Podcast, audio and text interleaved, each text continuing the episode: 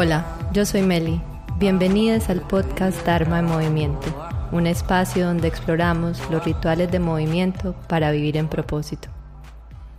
Si han escuchado varios de mis podcasts o tal vez ven el contenido que ofrezco en redes sociales, me han escuchado hablar de Ayurveda. Ayurveda es la ciencia hermana del yoga, la que se ha convertido para mí una herramienta de autoestudio, de autoconocimiento.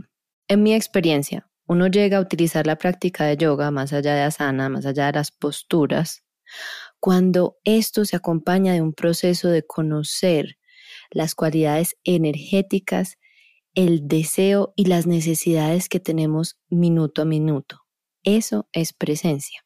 Y es aún más claro cuando tenemos conciencia momento a momento o conciencia enteroceptiva de lo que está pasando en nuestro cuerpo, de eso se trata estar en conciencia, de poder saber, entender, detectar esas sensaciones y de eso se trata cultivar también intimidad emocional. Entonces, no sé si ven ahí cómo se van haciendo los links de diferentes estudios de diferentes escuelas. Esto es lo que ahora la ciencia de psicología, psiquiatría, neurociencia, han estado entrando a entender a mayor profundidad, pero que los yogis ya venían investigando desde la ciencia del yoga hace miles de años. Esa combinación y ese proceso de autoconocimiento, en mi caso, ha sido muy apoyado por entender los perfiles energéticos de Ayurveda. Como les decía, Ayurveda es la ciencia hermana del yoga. Yoga se concentra más en la parte espiritual y Ayurveda en el estilo de vida. Tal vez si han escuchado Ayurveda, ha sido más bien por la parte de alimentación, la parte, digamos, más conocida o su especialidad. Pero también podemos utilizar todo este cuerpo de conocimiento para nuestros proyectos, nuestros proyectos que van más allá nuestros proyectos en alineación y que nos dan ese estado de fluidez. Los conocimientos de Ayurveda también los podemos utilizar como un marco general, tal vez no tan específico como cuando se utilizan para la parte de alimentación, pero sí como un marco de autoconocimiento. A mí me han ayudado muchísimo no solamente a personalizar mi práctica de yoga, sino también a entender las características o las tendencias energéticas, la composición de mi cuerpo, y se convierten en pistas para el descubrimiento de la expresión sostenible y alineada de mi propósito, que es bastante fundamental, sobre todo si ustedes se identifican conmigo, personas multipropósitos, que nos gusta hacer muchas cosas y que probablemente puede que tengan un trabajo de sustento y estén haciendo un negocio en paralelo. Y si ese tema les interesa, pues les recomiendo muchísimo el podcast número 39, este ya es el 40, emocionante, donde hablo específicamente de eso, de cómo iniciar un negocio en paralelo al trabajo. Volviendo al tema de hoy. Si uno no respeta las necesidades de su cuerpo, no es sostenible. Y ahí es donde podemos utilizar esos conocimientos de Ayurveda. No es sostenible nada, no es sostenible ningún negocio, la vida no es sostenible y ahí es donde probablemente se expresan síntomas y asuntos de salud. Además, hablando de otros episodios, en el podcast 9 hago mucha referencia de cómo utilizo precisamente estos conocimientos de Ayurveda para personalizar mi práctica de yoga y también mi práctica de coaching, de cómo ayudo a otras personas en su proceso de encontrar su propósito y en el auto-coaching que yo me hago, porque en el fondo de eso se trata, es que al final creamos herramientas para ayudarnos todo el tiempo, no todo el tiempo podemos tener una persona que constantemente nos haga preguntas que reflejen o que nos ayuden a encontrar posibles asuntos que nos estén limitando o nos ayuden a construir sistemas. Si no has escuchado ese episodio, te recomiendo muchísimo que vayas, para mí es uno de los preferidos y en verdad muy útil, muy útil para uno personalizar la vida. Incluso esta semana o la semana pasada puse un reel de los ladrones de nuestra energía. Y uno de esos ladrones es muchas veces coger toda esa información que estamos recibiendo. Hoy en el mundo hay mucha información muy útil, pero tenemos también que saber cómo personalizarla para que no nos cause demasiado estrés o estamos tratando de adaptar algo que no va, digamos, con nuestro perfil energético. Bueno, precisamente de esto se trata este episodio. Entonces, para volver ya a la parte más profunda o más específica de Ayurveda, en Ayurveda se conocen tres doshas o tres perfiles energéticos. Kapha, que es tierra y agua, Pita, que es fuego y agua, Bata, que es aire y agua. Un desbalance, digamos una descarga, a mí me gusta más ese término, en nuestra energía es una señal de desregulación de nuestro sistema nervioso. Aquí es donde vienen y se juntan esas cosas. Si ven lo que les dije al principio, se junta este conocimiento ayurvédico milenario ahora con herramientas, con evolución en estos conocimientos. No es que una cosa contradiga a la otra, es que simplemente vamos evolucionando y hoy en día tenemos muchísimas áreas de especialización y diferentes escuelas que se adaptan mejor a unas personas u otras. Entonces, vamos a ver qué quiere decir cada una de estas energías, su desbalance, balance, descarga o carga y la perspectiva desde la neurociencia y cómo todas estas pistas nos pueden ayudar a descubrir y ante todo expresar de una manera sostenible nuestro propósito. Entonces empecemos con Pita porque es fuego y ayer fue la luna llena en Aries, así que empecemos con el fuego. Entonces, Pita, nuevamente, digamos que su característica principal es fuego, aunque también tiene algo de tierra. Y físicamente en Ayurveda, las primeras señales físicas que vemos de esto son personas que tienen una constitución muscular, que les gusta hacer hacer todo el tiempo, que están en acción, en movimiento, pero también ese fuego que se esparce muy rápido, quema muy rápido y entonces tienden a el síndrome de agotamiento o agotarse muy rápido, que es muy común cuando tenemos nuestros sistemas nerviosos desregulados. Entendido desde el contexto de propósito de vida y estas características de Pita, del arquetipo de fuego, es importante preguntarse, ¿estoy en acción, acción, hacer, hacer y necesito de pronto entrar al descanso sagrado o necesito un poco más de acción y tengo mis energías fluidas? Cuando necesitamos del descanso sagrado es cuando debemos conectarnos con la práctica de yoga, con nuestra energía, y bajarle tal vez a las revoluciones. A veces, no que no hayan prácticas que sean muy pita, hay muchas, incluso las que se ven hoy en la mayoría de los gimnasios y que la gente empieza a conocer, son Bikram y son muy, muy fuego, pero esa es la belleza del yoga en general, es que hay tantos estilos y muchos de ellos ayudan a regular precisamente a pita, a meterle un poquito más de tierra y bajarle al fuego. Así que si notas en cierto momento que tu energía está más hacia el fuego, ¿qué práctica puedes hacer para conectarte nuevamente con la energía de la tierra y enraizar? Prácticas de conciencia, prácticas de regulación del sistema nervioso. Y aquí es donde se manifiesta mucho ese ciclo vicioso de la respuesta de estrés. Muy por el contrario, estas personas lo que buscan es más, más energía. ¿Dónde puedo conseguir más energía? Entonces buscan las clases más fuerte, correr más, alzar más pesas, todo más, tomar café, energizantes, Red Bull por arriba y por abajo. Y nuevamente, entonces se vuelve uno a quemar.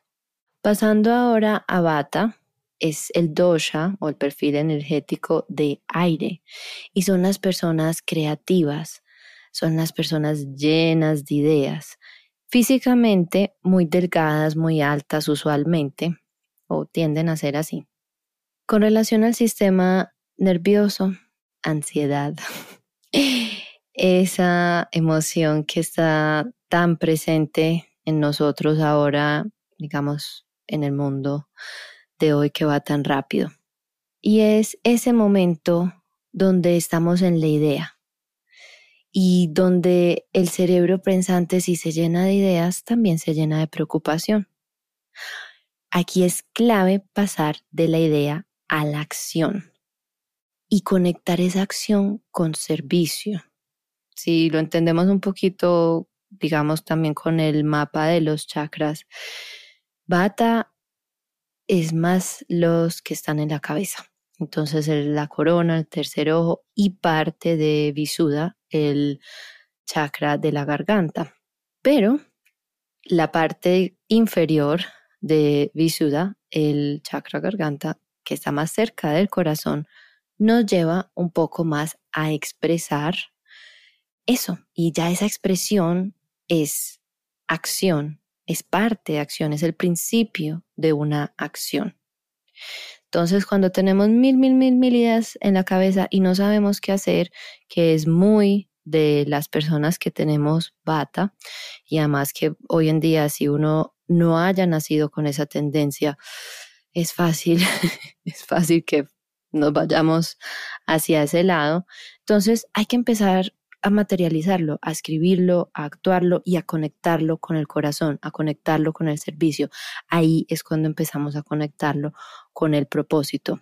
Para que pase ese campo dual del cerebro pensante, del sí, no, que será por aquí, por allá, no me gusta, si me gusta, negro, blanco, les va a gustar a la gente, no le va a gustar, será que si lo hago, nadie quiere mi servicio. Y empezamos así, bam, bam, bam, bam, y de repente uno se llena de ansiedad, no sabe qué hacer si lo vamos bajando y vamos empezando, así sea, a escribirlo, a pintarlo, a crear un board en Pinterest, a empezarle a contar a otras personas, a investigarlo y lo empezamos también a conectar con compasión. ¿Cómo será que esto, que esta idea que yo tengo, puedo traerla al mundo desde un punto de vista de servicio, hablando desde las necesidades de las personas? O al menos las necesidades que las personas creemos que tenemos, porque, bueno, ahí nos metemos como por otros temas. En fin, el asunto es llevar estas ideas a la acción y enraizar esa acción en servicio. Muchas veces no entramos a actuar por miedo. Sin embargo, para construir confianza se necesita acción. Y este asunto de la procrastinación o la postergación que también es tan grande hoy en día, también está muy en esto desbalance que tenemos hacia Bata, porque tenemos muchas ideas, muchas cosas, mucha información, pero nos da mucho miedo actuar, hacerlas, traerlas, decirlas, con todo lo de la cultura de ser uno cancelado, que creemos que vivimos en un reality show y que todo el mundo está pendiente de lo que hacemos porque tenemos algunos seguidores en Instagram y esos miedos entonces son los que alimentan esto de postergar. No, después, cuando tenga más información, cuando el logo me quede perfecto. Y en estos días leí un post que me llamó muchísimo la atención y decía, mientras tú estás perfeccionando tu logo, otra persona ya ha empezado ese negocio y ya ha empezado a capturar esos clientes que tú quieres tener. Entonces, pensémoslo, pensémoslo que tal vez sí vale la pena dirigir esa energía hacia la acción, así sea pasito a pasito para no sobrecoger a nuestro sistema nervioso, pero sí de una manera gradual, sí de una manera regulada para tampoco quedarnos en el otro lado de ese aire, de esa energía bata en la parte ansiosa y no tanto en la parte productiva de la creatividad. Esto traducido como práctica de movimiento, tal vez es un momento donde nos podemos preguntar, bueno, puedo hacer pesas, puedo correr, puedo hacer algo que me pase más al fuego, puedo hacer una clase de viñasa, de power yoga, algo donde uno pase a la acción, que crea un poquito de fuego a partir de ese aire. Lo que nos pasa mucho a las personas que en algunos momentos tendemos a bata es que nos desmotivamos porque estamos en una constante renovación de ideas que no ponemos en acción y no vemos resultados. Entonces uno siente que no avanzó, que nunca llegó. ¿Cuántas ideas del millón pensaron? Mm, dígame, porque mi cuaderno está lleno. Ideas que uno siente que eso está ya, ya, ya, ya, listo. Mejor dicho, para el otro día salir. Lo que pasa es que a veces somos también muy optimistas y, las cosas toman tiempo o que nos da mucho tiempo y constantemente postergamos o que empezamos y cuando nos damos cuenta que requieren un poquito más de esa energía de pita y fuego, como que, ay, no, de pronto más tarde, ahora tengo muchas cositas para hacer, dejemos cuando esté más alineado. Una manera que nos podemos preguntar es qué microacción, qué acción atómica, como este libro de James Clear, Hábitos Atómicos, puedo tomar hoy en dirección a eso que quiero para que en un mes, en tres meses o en un año no esté en el mismo lugar que antes. La invitación aquí es, si en este momento tienes esa tendencia o naciste con ella a la creatividad, a generar ideas y tal vez tengas la mente sobreestimulada, necesitas acción. Acción para ganar seguridad. Esa es la única manera de ganar confianza en uno mismo. Poco a poco de una manera regulada. Hay veces que nos lanzamos a unas ideas, ponemos en la lista de qué hacer es hacer plan de negocio en una hora. Pues sí se puede lograr, incluso son mucho mejores que los que duran mil años en hacer. Pero, o hacer todo el plan del contenido de esta semana. Bueno, vamos a desglosar esto en tareas pequeñas para que la idea de hacer posts o reels o un en vivo, o un podcast o un canal de YouTube no se vuelva algo que definitivamente abrume tu sistema nervioso, sino que poquito a poquito, eso es como ir al gimnasio, uno no puede ir al gimnasio y el primer día cargar 120 libras, no, no, no, no, uno empieza con pesitas de, de 3 libras y ahí va subiendo, es lo mismo, ¿cómo puedes empezar hoy? Pero empezar hoy, de una manera gradual, con una actitud de progresión y no de perfección.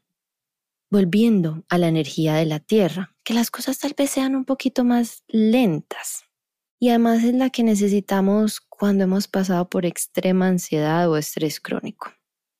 Entonces, ahora hablemos de la energía de Kafa, esa energía de la Tierra, que es densa, es grande, es nuestro sostén, es la que nos cuida, es la que se mueve lento pero consciente y no crean que moverse lento necesariamente es fácil. Muchas veces requiere un poquito darle descanso a la característica de dos dimensiones de nuestro cerebro-mente y empezar a bajar a bajar revoluciones. Dejé esta de último porque en verdad creo que es la que necesitamos cuando estamos en extrema ansiedad o, o en estrés crónico. Necesitamos esas características de conciencia, de quietud, de volver al centro o de movimientos tal vez un poco más lentos como es Hatha Yoga o yin yoga que a mí me encanta. Las personas que tenemos la tendencia física de CAFA somos las personas que tal vez tenemos más curvas, ojos más grandes, labios más pronunciados, mejillas un poquito más llenas. Todo es como más curvoso, como la tierra misma. en términos de personalidad, somos personas que nos encanta el trabajo del uno a uno. Nos encanta esas conversaciones con grupos pequeños. Las personas que les gusta cocinar, ay, sí, yo no soy tan capa, la verdad. Pero uno no tiene que tener todo un arquetipo, uno, uno tiene cositas de todos.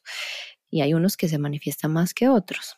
Son personas que les gusta ayudar a otras personas y que les gusta complacer las necesidades de los demás antes que las propias estas personas podemos tener la tendencia a descuidarnos y de esa manera también desregularnos. porque nos cargamos de un montón de responsabilidades de otras personas, nos llenamos de, de todo, sí a todo, es uno de nuestros mantras y de repente uno se vuelve a sentir sobrecogido porque tiene demasiado y se cansa, se agota y tiende a la depresión o a la desmotivación, lo que también lleva a procrastinar el propósito, un negocio con base en el propósito y mucho más aún cuando uno no piensa en uno mismo, sino que está tratando de poner a las necesidades de otros por delante, muy difícil aplicar esas cosas de las que hablé en el episodio anterior, que es cuando uno tiene que literalmente matricular a todas las personas que estén a su alrededor, venderle la idea, así como se las vende a un inversor de que en este momento tal vez no pueda servirte de la misma manera y que necesito antes apoyo. Somos personas a las que nos cuesta muchísimo pedir ayuda y de una manera asertiva pedir, hay veces, esos espacios para nosotras mismas. Sí que son personas que tal vez tendemos a querer ser profesores, trabajar en psicología, las madres, coaches, todas esas personas que estén en esos servicios uno a uno, que estén en esas características nutridoras. La invitación aquí es que volviendo, esto es como un ciclo, nos empecemos a inspirar. Entonces empecemos a buscar un poquito más de esa energía de aire, de elevar esa energía dormida que está en esa parte del kundalini o esa concentración de nervios al final de la columna para impulsar la energía hacia arriba, para llenarnos, para inspirarnos, para crear una fluidez un poquito más rápida y no tan lenta de nuestra energía. Y son esas ideas que luego uno dice, bueno, ¡pum!, voy a empezar a actuar. Muy parecido. Acción que nos lleva a construir confianza. Igualmente, una acción regulada para no volver al agotamiento y como causa a la depresión. Cuando entendemos la respuesta de estrés, entendemos que hay una curva, una curva donde el estrés es importante. Ciertos niveles de estrés son sanos porque nos llevan a actuar. Y esto es lo que queremos aquí cuando estamos más en la energía CAFA, un poquito más de estructura, un poquito más de fuego para irnos impulsando al hacer. ¿Qué pasa? como ahora vivimos tanto en estos extremos, uno está o muy en esa energía de bata que lleva la ansiedad y boom, de repente no puede más y entra uno en unos excesos de la energía de CAFA o uno está haciendo, haciendo, haciendo, haciendo mucho fuego, pero de repente se agota, se llena de estrés y ¡tum! Cae a esos momentos que uno está como una morsa que no es capaz ni de pararse o que se empieza a manifestar en enfermedades y dolores crónicos porque no oscilamos esas energías y las regulamos y nos modulamos y pasamos a un ciclo natural, un ciclo natural de donde luego de el fuego, hay un poco de aire, del aire a la tierra, la tierra al fuego y continuamos así en ciclos virtuosos, en ciclos que nos ayudan a cumplir también con todos los roles de nuestra vida, que eso es Dharma, es estar en alineación con todos los roles de nuestra vida y honrar las necesidades de nuestro cuerpo. Así que creo que ha estado ya suficiente para no sobrecogernos con información, porque obviamente yo en la parte de mi mente tengo bastante bata, entonces me encanta la información. Así que quedémonos hasta aquí hoy. Les invito también, después de escucharse este podcast, escuchen el episodio número 9, donde les doy con mucho más detalle ideas de cómo pasar con su práctica de movimiento, no solamente de yoga, con la práctica de movimiento que les hable a ustedes y a, a la que ustedes le puedan imprimir conciencia, cómo ayudarles a mantener esa fluidez de su energía con estos mismos principios de Ayurveda. Así que muchísimas gracias por escuchar y nos vemos en el próximo episodio. Satnam. Te agradezco si puedes compartir este podcast con alguien a quien le pueda servir. Si tienes alguna pregunta, me puedes escribir o mandarme un DM por Instagram. Satnam.